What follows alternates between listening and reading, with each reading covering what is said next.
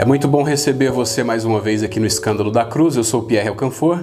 Lembrando que estamos também no Spotify, então se você quiser acompanhar os áudios desses vídeos, fique à vontade, basta digitar lá Pierre Alcanfor. Hoje nós vamos estudar o capítulo 12 do Evangelho de Marcos. Então vai encostando aí.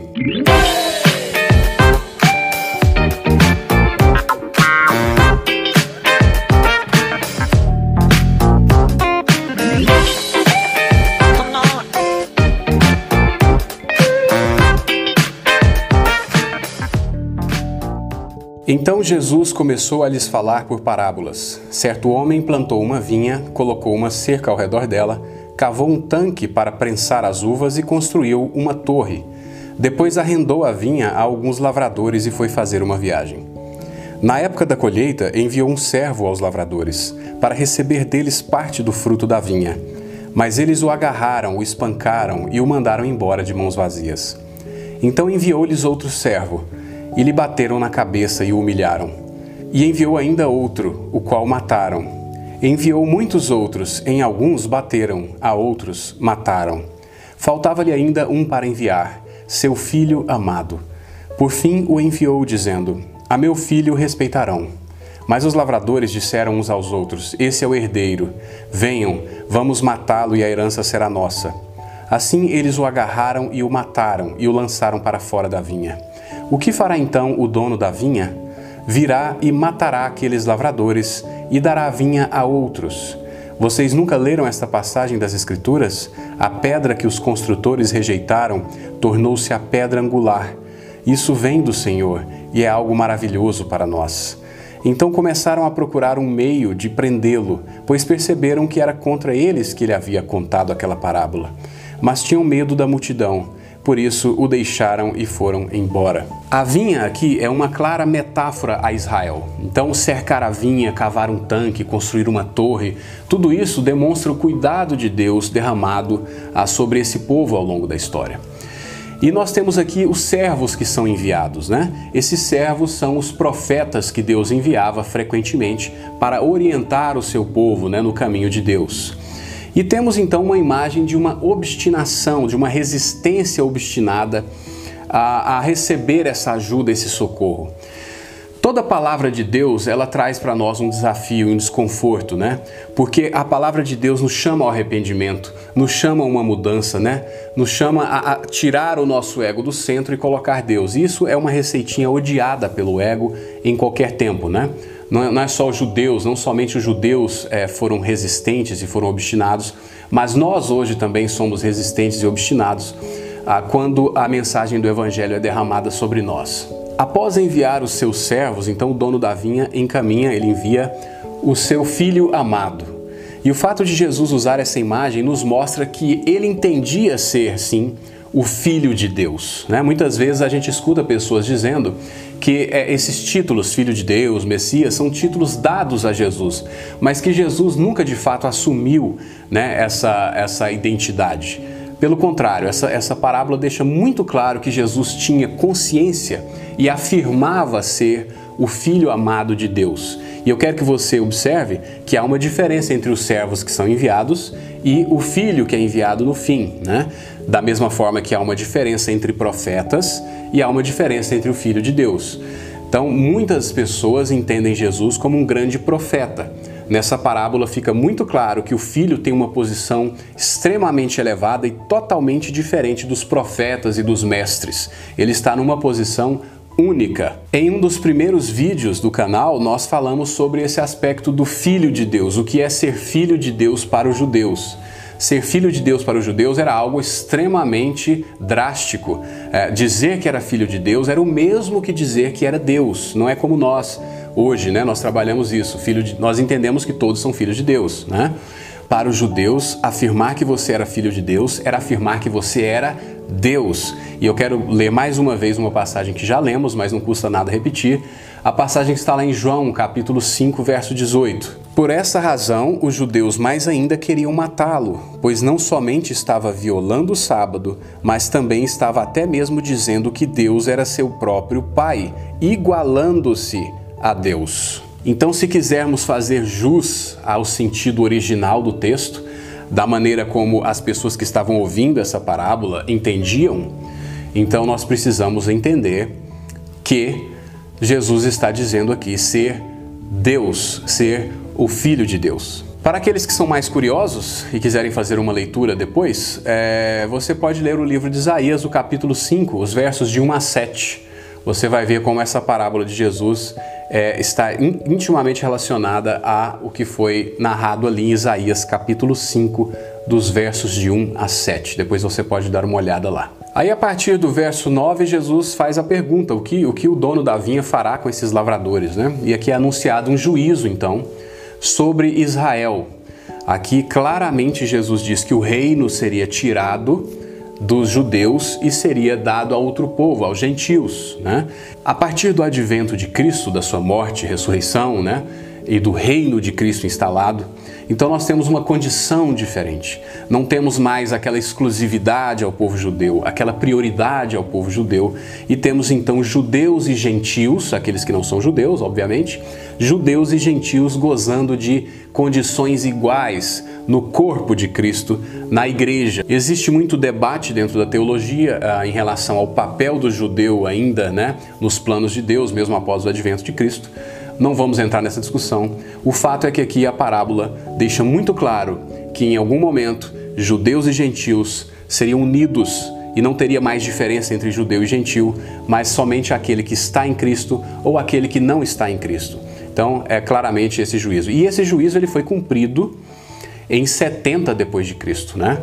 A destruição do templo, né, em Israel pelos romanos, comandados pelo general Tito, é, que arrasam ali a cidade e esmagam aquela revolta judaica em 70 depois de Cristo, é claramente uma, uma, um cumprimento desse juízo, porque a partir do momento que você não tem mais o templo, que é o centro né, da prática religiosa judaica, você não tem mais a terra, então se, se estabelece então uma nova relação com Deus, uma nova dinâmica né, na nossa vida, na nossa comunhão com Deus, que passa agora exclusivamente por Cristo e não está mais limitado a um, a um, prédio, a um templo, a um lugar ou a uma terra, mas agora a nossa terra é Cristo, o nosso templo é Cristo e todos aqueles que estão em Cristo agora compõem a igreja. É isso que a parábola está aqui de fato narrando. Isso é confirmado com a expressão pedra angular, que já discutimos, né? já, já tratamos a questão, o conceito de pedra angular, aquela pedra fundamental na construção, sem a qual não há construção.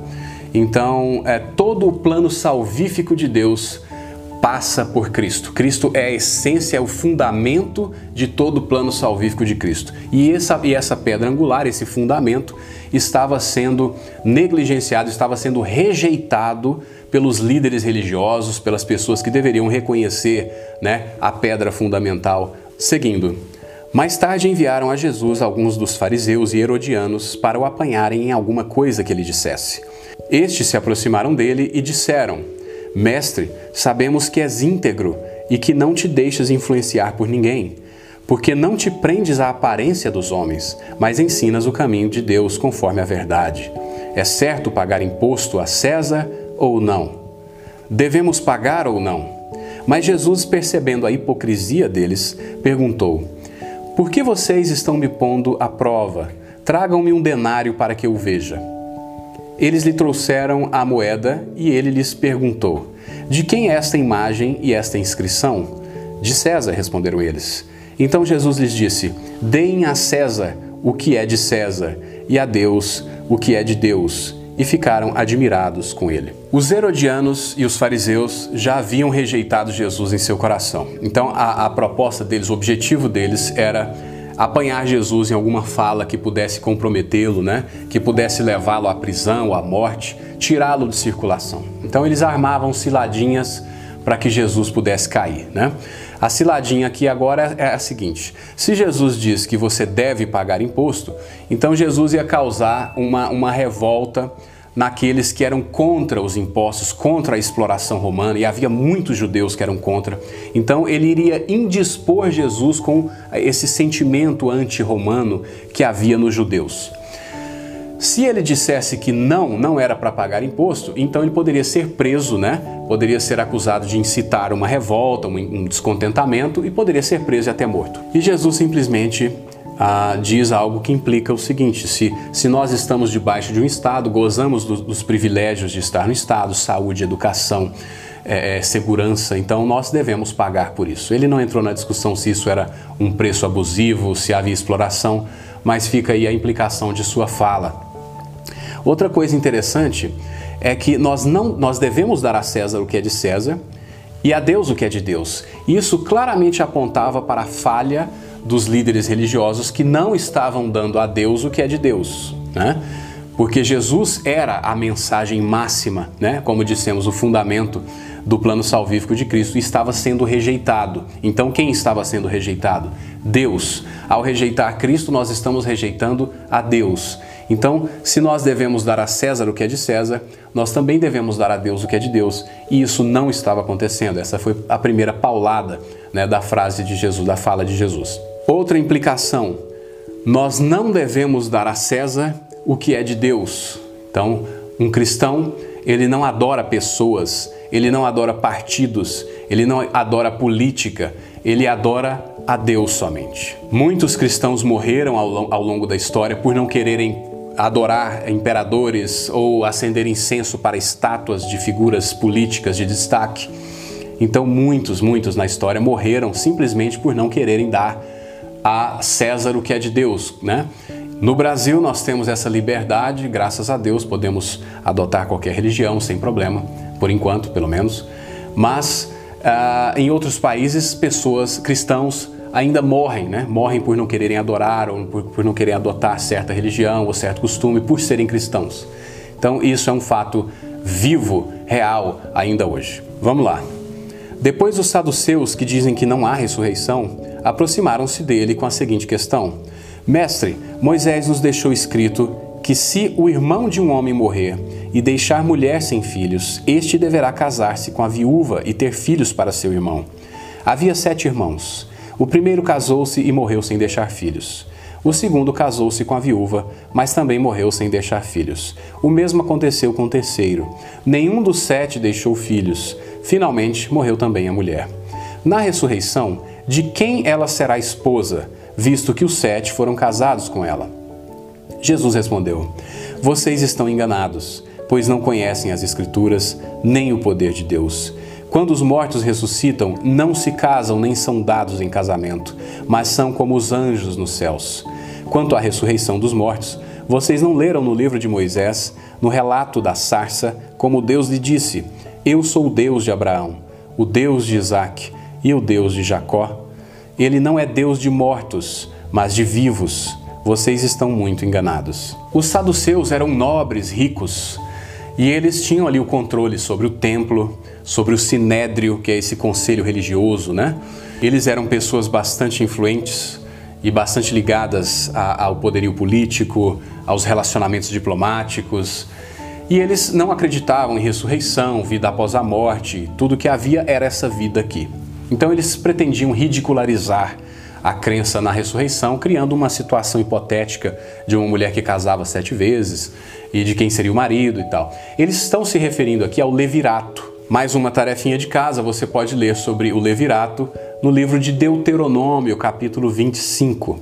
E o levirato, é, praticado também por outros povos da época, não só pelos judeus, ele, ele dizia o seguinte, que quando o homem se casava, é, se esse homem morresse sem deixar filho, o irmão desse homem deveria se casar com a viúva e garantir a ele uma descendência. Inclusive a herança seria toda desse menino. Esse menino seria considerado o filho do, do cara que morreu. Então, em todos os aspectos, ele era filho do morto. Isso garantia uma descendência né, ao falecido e também protegia a viúva, porque a riqueza ficava com a viúva e sua família. Eram outros costumes, outro contexto, outra época. Isso já não diz mais respeito a nós. E a pergunta dos saduceus aqui revela um conceito bastante materialista, né, de ressurreição. A palavra ressurreição precisa ser estudada com cuidado. O cristianismo não adota a visão de que nós somos única e exclusivamente etéreos espirituais. O cristianismo não vê a matéria como algo negativo, como algo menor, como algo do mal, como os gnósticos, né? Logo ali no primeiro século, segundo século, tinham essa visão de que o espírito é bom, a matéria é má. Então, tudo que é material é ruim. Inclusive, o Deus que criou a matéria nem Deus é. Então, é, não existe essa, essa distinção, essa dicotomia exagerada ah, entre matéria e espírito. Então, a ressurreição é um processo que aponta para um corpo que não é puramente etéreo, né? É, e imaterial, mas também não chega ao extremo de ser materialista, como os saduceus estão pensando, em que o corpo terá as mesmas funções, a mesma lógica, as mesmas necessidades do nosso corpo aqui, nessa matéria que não é o corpo glorificado da ressurreição. Então Jesus primeiro chama atenção para esse erro teológico dos saduceus.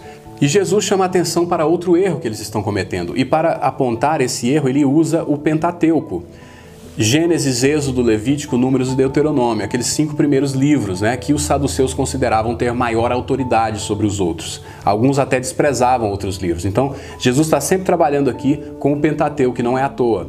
Quando Deus diz eu sou o Deus de Abraão, de Isaac e de Jacó, ele não disse eu era o Deus de Isaac, de, de, de, Abraão, de Isaac e de Jacó. Eu sou. Então essas pessoas são tratadas como pessoas ainda vivas. E Cristo vai dizer muito claramente, isso me lembra uma, uma fala de Cristo, em que ele diz que aqueles que estão nele, ainda que morram, viverão. Vamos lá.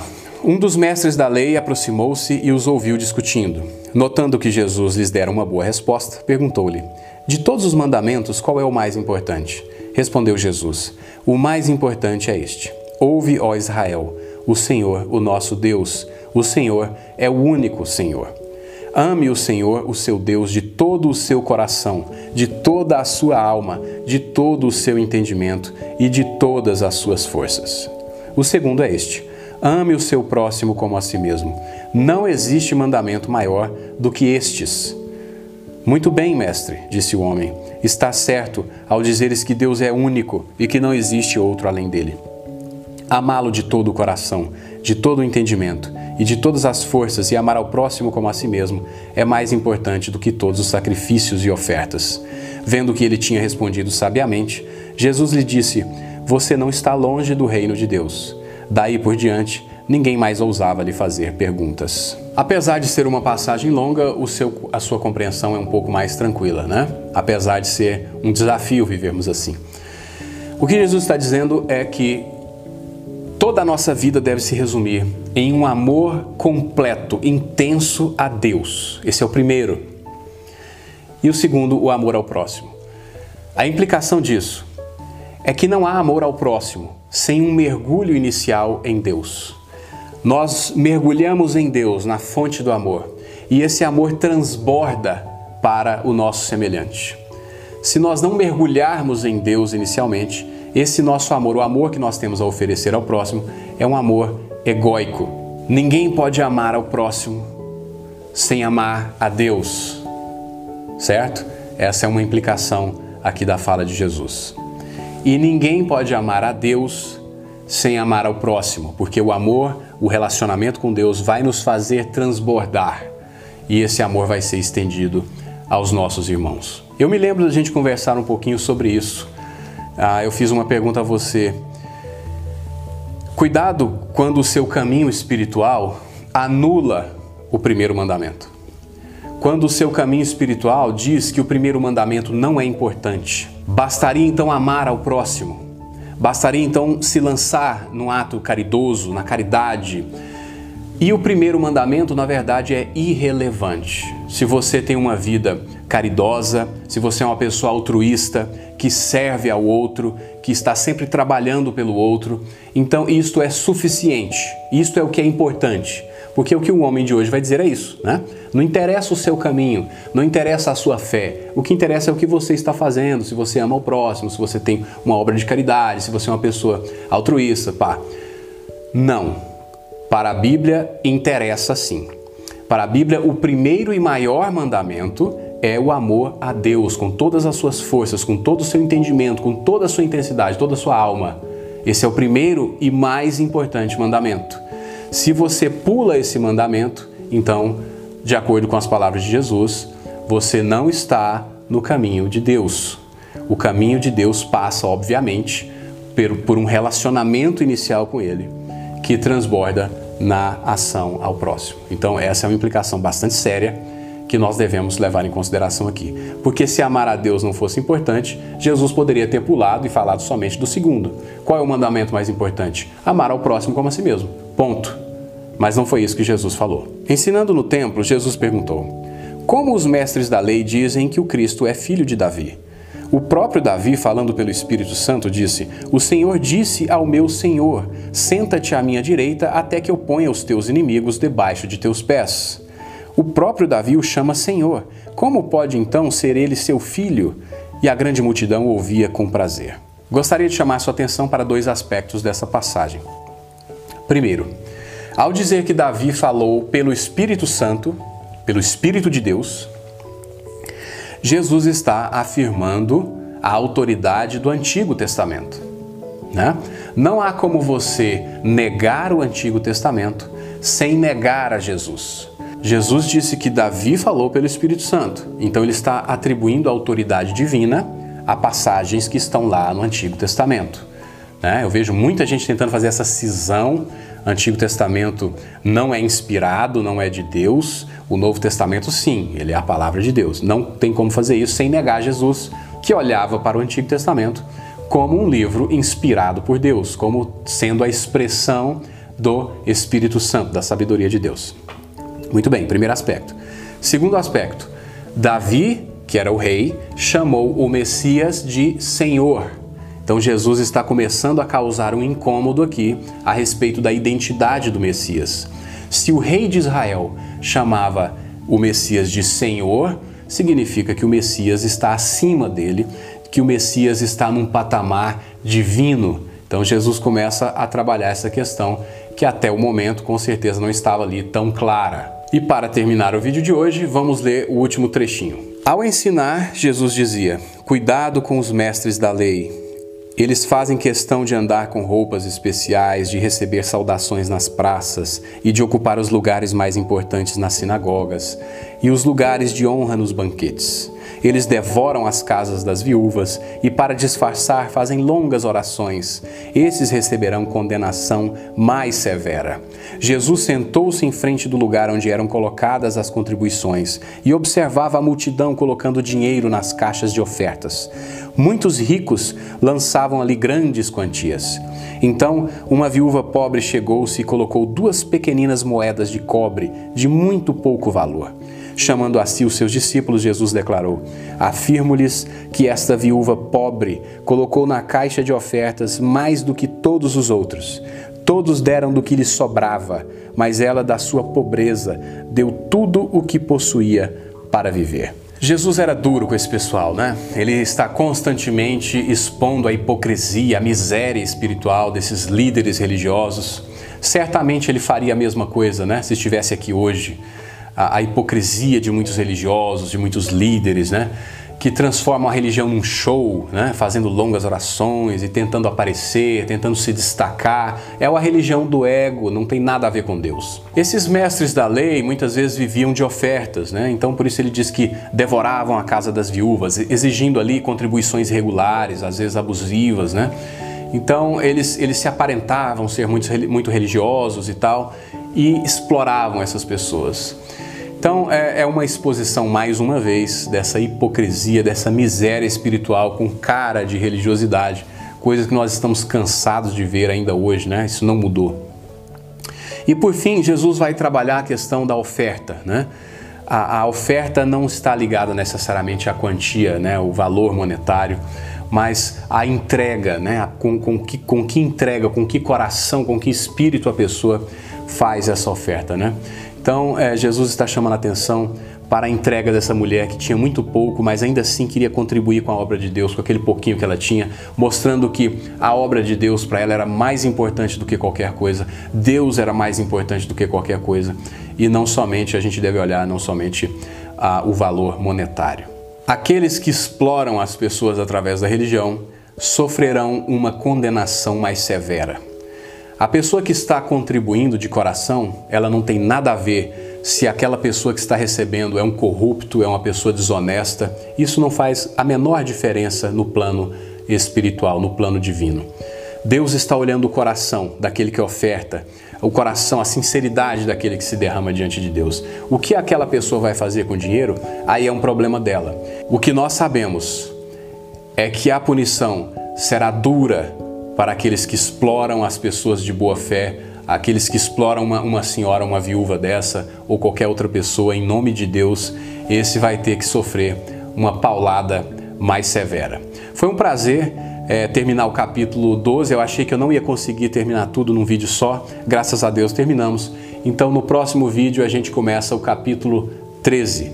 Se você acha que esses vídeos têm sido interessantes, têm te ajudado de alguma forma, eu convido você a se inscrever no canal, a deixar o seu like, compartilhar com as pessoas, porque isso vai fazer com que o vídeo assuma uma posição de maior destaque no YouTube, então ele começa a ser indicado, começa a aparecer para mais pessoas poderem assistir também, tá? Então, muito obrigado, fiquem com Deus, um grande abraço.